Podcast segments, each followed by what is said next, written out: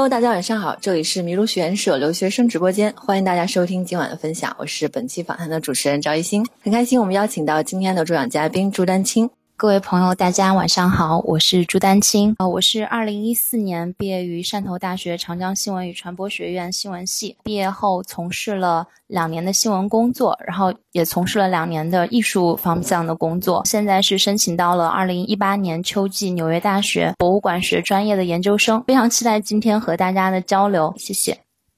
这个等于是在两年艺术策展方面的这个工作经验后，又选择了去进一步深造。这样的这个打算是从什么时候开始？又是怎么样的一个考虑呢？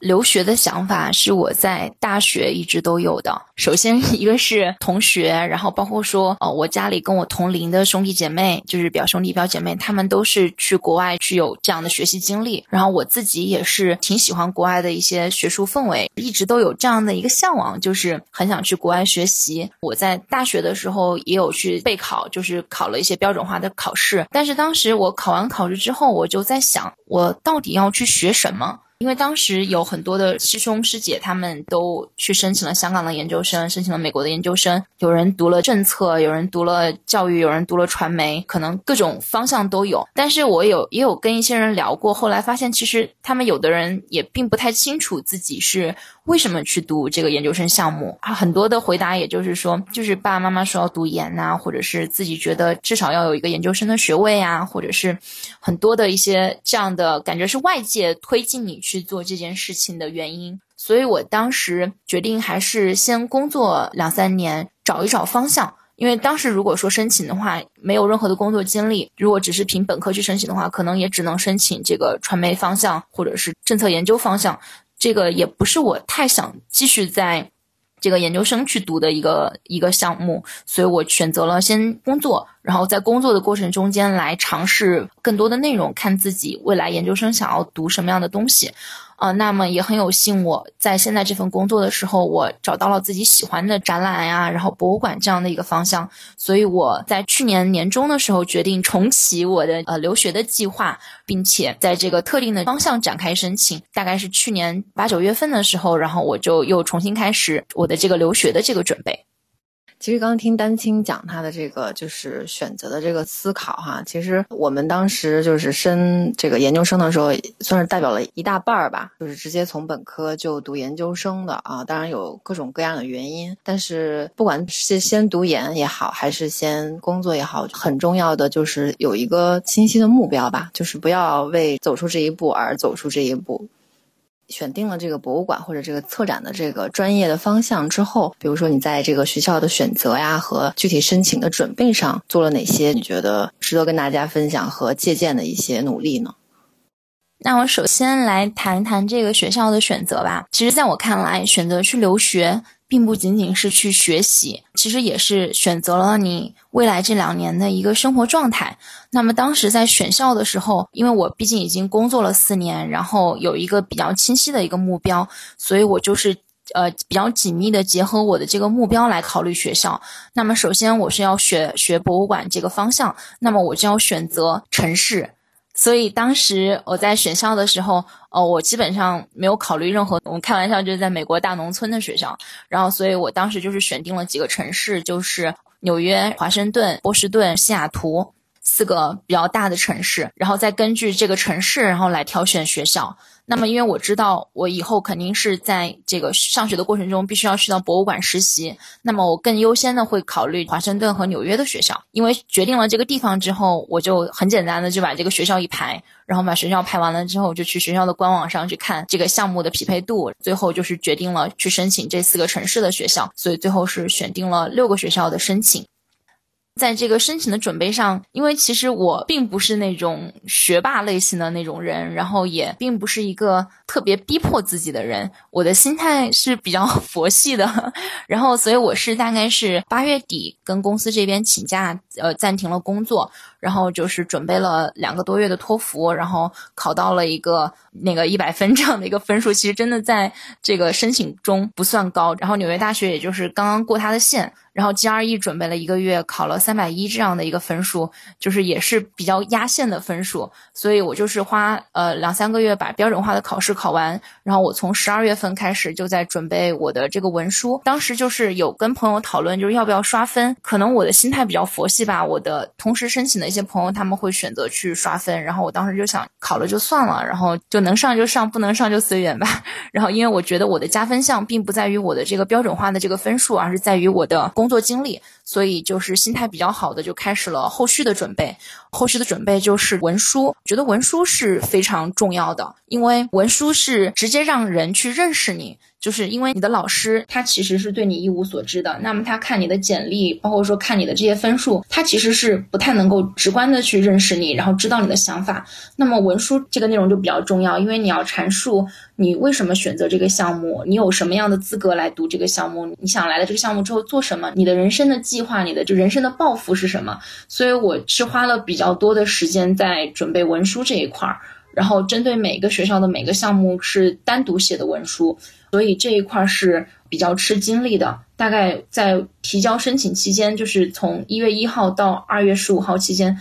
基本上就没有睡过完整的觉，就是一直在疯狂的改文书，在虐待我的文书顾问，跟他沟通文书的这些事情。后来写出来的文书，我自己也是比较满意的，因为我觉得美国的学校它其实，呃，很重要的一点是，他希望你能够给他带来一些不同。那么我我现在所做的事情是不同的，然后我想要给他给学校带来的这些东西也是不同的，所以我觉得文书的内容是我的一个闪光点。后续就再就是。推荐信是让我的同事，就是我们的我们机构的科学艺术家赵闯给我写的推荐信，包括说我大学的老师，还有业内的一些朋友，这样从这个行业层面比较肯定了我在展览这方面的一些工作，也有一定的帮助。后续就是一些比较零散的一些，可能有些学校它需要你教个人历史，呃，就 personal history 这样的一些材料，那就再针对性的去写。所以我的整个申请的后面准备的重心是放在文书的部分，所以大家要针对自己的项目的情况来决。定自己的申请准备的侧重。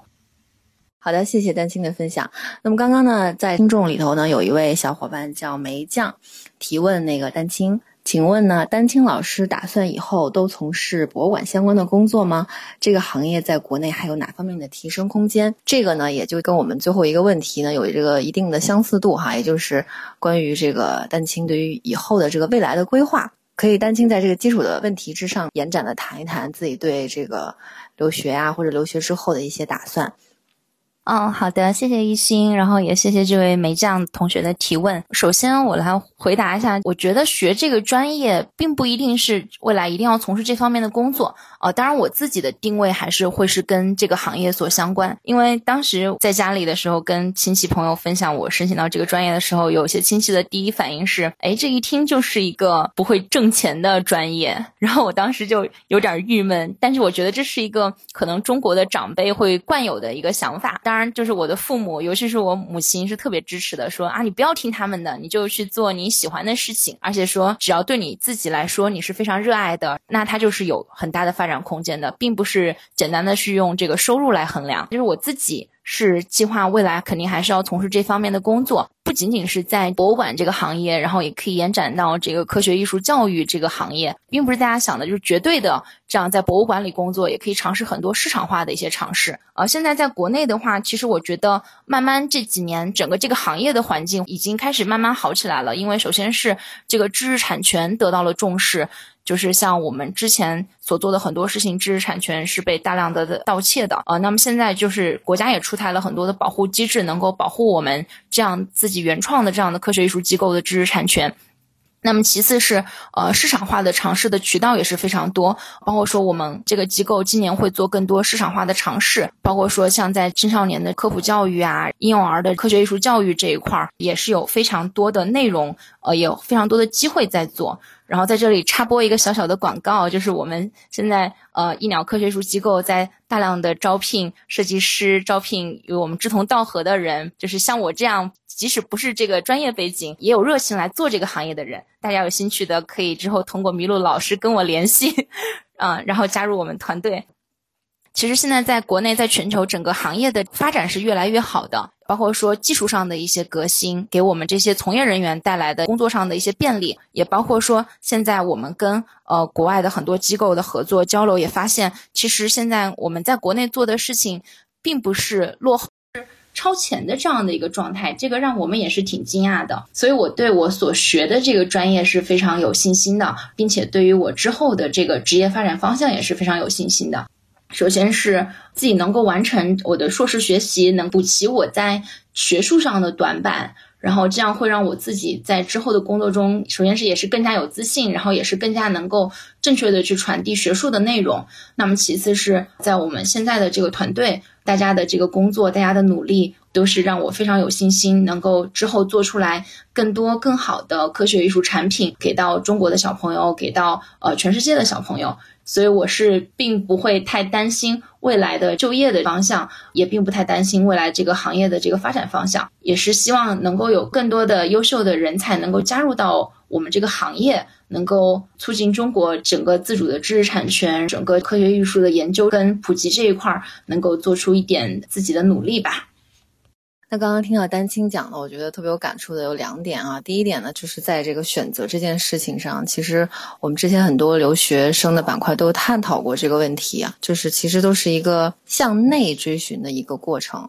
当然，可能向外的一些东西会影响我们，但是最终是追寻自己的内心，然后得出一个你想要追寻的这个东西，可能会更持久的帮助你往下走下去。那第二个其实就是这个刚刚说到这个博物馆或者是这个策展、艺术策展这个方向，其实在国内跟国外是有这个怎么说是有一个时间差的。可能国内很多人还对这个专业专业性和专业的发展呢。呃，不是有很明有有一个比较模糊的这个这个认识哈，所以可能从呃这个以丹青为代表的这一批啊出国这个留学的这个学子，可能能带来更多的这个国外的一些更成熟的体系和这个呃运作的这个经验。嗯，那我再讲一点关于留学方面的一些内容。我们今天主题是叫传媒人转型策展，可能大家会关注的就是这个转变的这个过程。那么，我觉得不管是你继续去学习本科专业的这个研究生项目也好，或者是想要尝试不同的方向的研究生项目也好，呃，我觉得首先像一心所说的是一个向内的思考。我觉得人生挺重要的两件事情是正确的去认识这个世界。然后和正确的去认识自我，呃，那么举一个可能不太恰当的一个例子啊，就是我在申请的过程中间，我一开始想说，哎，要不然我申哈佛好了，我看了一下哈佛的那个艺术教育、艺术管理这样方面的一些，好像感觉也不是那么难。后来我自己也思考了一下，我就想，最好的情况，我真的进到了那个环境，我在那个环境会变成什么样子？那么，所以我后来也是思考了一下，我觉得要寻找去跟自己更契合的项目，这种契合。并不是说一味的去呃寻找最好的，而是去寻找最适合自己的。那么就我自己而言，我是比较喜欢纽约这个城市。然后其次是我觉得 NYU 的整个的气氛也是我所比较喜欢的。其实我觉得，就选校留学也跟谈恋爱一样，就是去找到一个适合自己的项目是最重要的。那么在这个过程中间，你可能会付出很多的成本，呃，要首先是付出时间的成本去学习准备这个标准化的考试，那么也要付出很多的金钱上的成本，比如说像我暂停了工作，收入减少了，然后并且还要去投入很多申请中间这样的一些各式各样的一些费用。嗯，但是我觉得，呃，无论对于谁来说，其实最重要的都是你的时间成本。你越快越清醒的认识到自己想要什么东西，并且为此付出努力的话，你其实这个过程中间产生的任何花费，就相对于其他的选择来说，都是成本最小的。我一直觉得自己是比较幸运的，就是有这么一个机会，然后让自己找到一个现阶段自己热爱并且想要去努力去做的这样的一个事情。那么，我觉得对于其他的同学来说，可能并不是所有人都是这么幸运。那么，就是一个对自己。不断向内的探索，不断向内的思考，就是自己所喜欢的、自己的热情所在的这样的一个领域，并且能够呃为此付出努力。呃，留学包括说准备留学申请的这条路，其实我觉得现在回头看都是挺孤独的，因为毕竟像我现在是因为已经工作了，然后你要自己去面对很多的事情，中间很多的困难，包括说很无聊的每天要重复的去背单词啊、写文书这样的东西的时候，其实有时候是也有挺焦虑、挺想放弃的那个阶段。但是我也希望给大家呃一点自己的分享、自己的经历、自己的建议，就是只要熬过这个阶段。然后你回头看的时候，其实发现那个坎儿没有那么不容易。所以一旦决定了要去呃留学的这条路的时候，就也不要轻言放弃。中间可能会遇到很多的困难，可以跟自己的家人、跟自己的朋友倾诉，也可以找到一些志同道合的小伙伴一起来准备留学这个事情。也很重要的是，不断的去找人聊，不断的去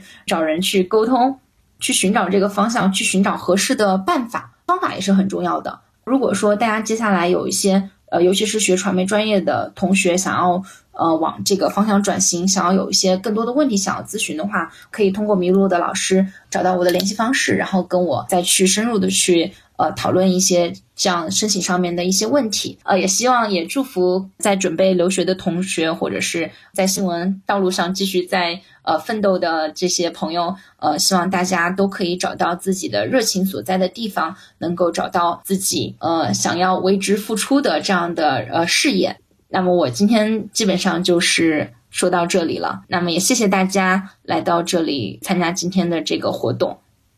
在我们结束之前，最后插播一个小问题：梅子的想问丹青老师有没有什么有趣的书可以推荐给大家？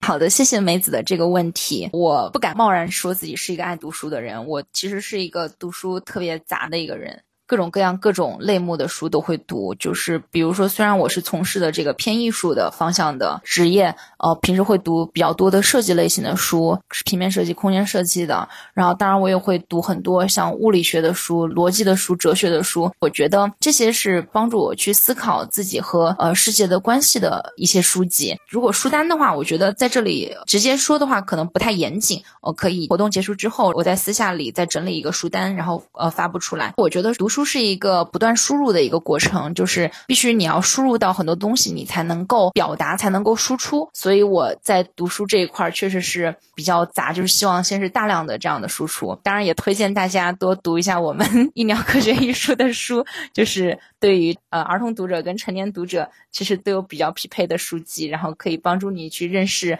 呃六千六百万年前人类诞生之前的这样的一个世界是什么样子的。好的，谢谢丹青，也谢谢各位小伙伴还在聆听我们的直播。嗯，那我们今天的直播就到这里告一段落了。那么最后，也希望所有在路上的我们能够在不断的选择中收获更好的自己。希望呢，呃，大家可以继续关注麋鹿学院社的留学生，啊，期待更好、更多的精彩的故事。谢谢丹青，也谢谢大家，大家晚安。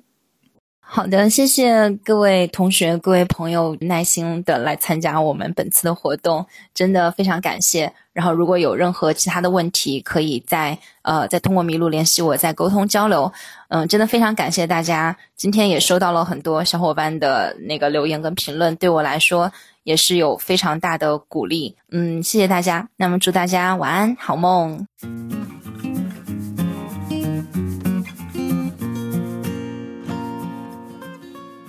迷路，